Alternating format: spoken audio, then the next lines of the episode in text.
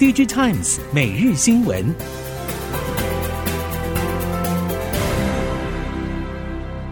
听众朋友们好，欢迎收听 DigiTimes 每日新闻，我是翁方月，现在为您提供今天的科技产业新闻重点。首先带您关心。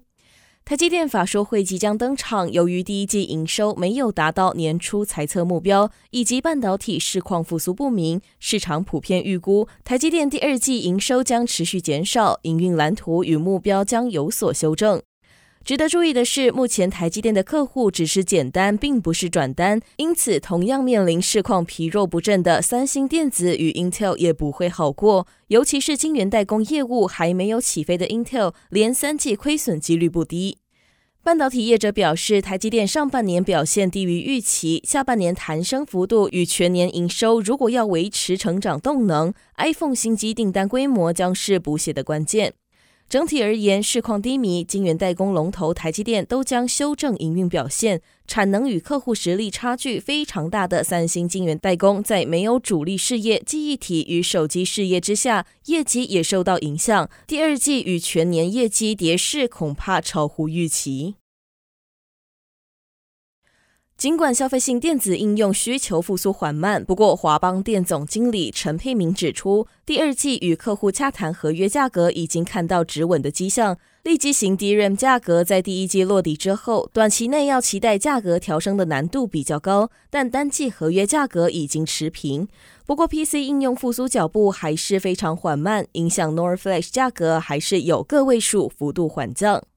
陈沛明指出，记忆体价格在第一季进入底部，平均销售价格比去年第四季呈现双位数下滑。第二季价格表现持平，而且整体需求逐渐改善。在 PC 部分，华邦 NOR Flash 应用市占率高达六成，但 PC 客户在第一季拉货需求都十分低迷，受到市场前景不明。第二季 NOR Flash 在 PC 应用价格进行小幅调整，可望激励出货效应。近来手机镜头升级趋势最受外界瞩目的是苹果下半年发表的 iPhone 十五旗舰机，有望搭载潜望式镜头，光学变焦将从二点五倍增加到五倍。外界传言，大力光独家供应苹果 iPhone 十五旗舰机将搭载的潜望式镜头，玉晶光其实也有望成为供应商之一，只是时间早晚而已。熟悉手机镜头的产业人士坦言，面对潜望式镜头，大力光和玉晶光应该都不会缺席。而且，玉晶光二零二一年已经出货结合潜望式望远变焦镜头给日系手机大厂，独家供应对客户来说也不一定是好事。以消费者的角度来说，看待手机规格升级永远不会满足，而一般手机诉求轻薄，镜头上难以达到光学变焦。如果加入潜望式镜头的设计，有机会不再受限于原本机身的厚度，这也是潜望式镜头的主要诉求。受到宏观经济表现持续疲软、电子产品制造业者去化库存进度缓慢，以及固态硬碟供应严重过剩等因素影响，调研机构预估，今年全球固态硬碟市场规模将继去年下滑大约百分之十四之后，再度呈现令人担忧的前景。以长期观察，包括伺服器与连接储存装置在内的企业市场对低延迟储存需求的推动之下，合计二零二二到二零二八年市场规模与出货量年复合成长率大约是百分之十五到百分之五。不过未来几年，包括 DT、笔电、工作站、分销通路和游戏系统在内的客户端市场，固态硬碟需求还是会相对疲弱。面板价格反弹，群创今年第一季亏损大幅收敛。展望第二季，除了预期电视面板价格将持续回升之外，部分液晶监视器面板价格也有望小幅上涨。同时，整体出货与平均单价都将上扬。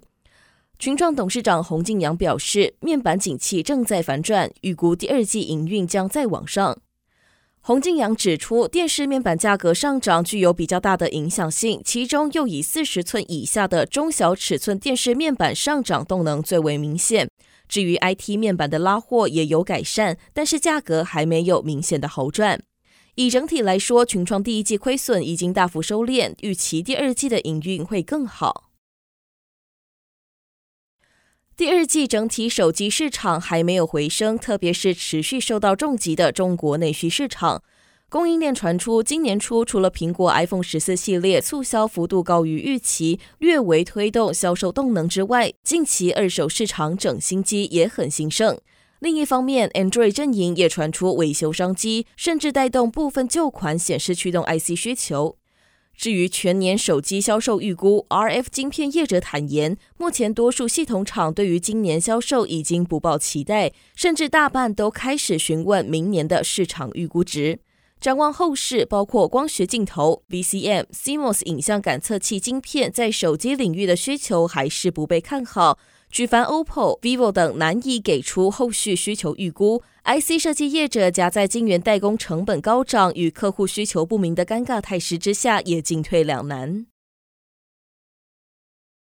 根据中系委外代工封测业者引述市场调查，以去年全年来看，两岸业者强占全球前十大 IC 封测厂九席，除了龙头还是由日月光集团拿下之外，美系业者只有艾克尔。虽然这个排名不包括 IDM 与晶圆厂，不过根据资料显示，如果把台积电的先进封测 3D Fabric 平台加入计算，台积电封测代工事业则卡位全球第三大。委外封测代工向来是劳力密集的产业，在中国追求半导体自主化的浪潮之下，成熟基础 IC 和功率元件的竞争力持续提升。全球中美对抗 G2 格局并没有改变，相关中系晶片商的投片或是后段订单，恐怕也将集中在中系本土供应链手中。随着车子朝向智慧化发展，对于行车周边安全需求的增加，电子后视镜成为备受关注的市场。但相关供应链业者却认为，电子后视镜市场还没有看到成长爆发的动能。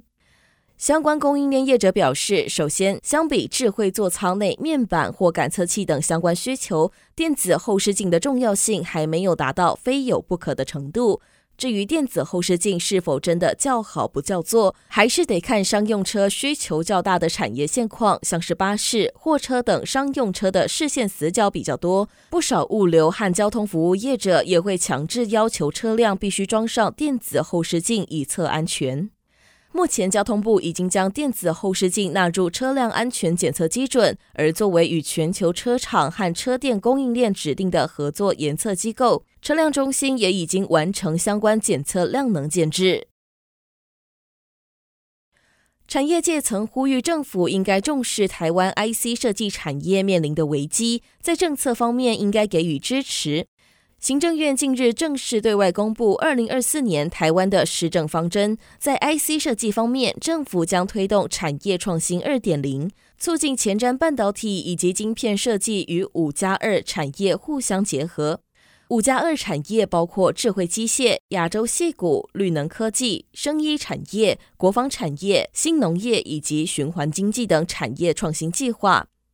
此外，行政院也特别强调，国家应该深耕基础卓越研究，奠定关键技术自主研发量能，培育且延揽重点领域以及产业创新人才，精准对焦产业所需，推动重点科研领域国际合作，推展并深化科技伙伴的关系。四月十八号起，上海举办的车展，多家车厂借此发表新电动车或公布策略。在中国新能源车市场，向来是特斯拉与比亚迪在竞争，但欧洲与日本车厂也打算展示多款新车，以打开市占。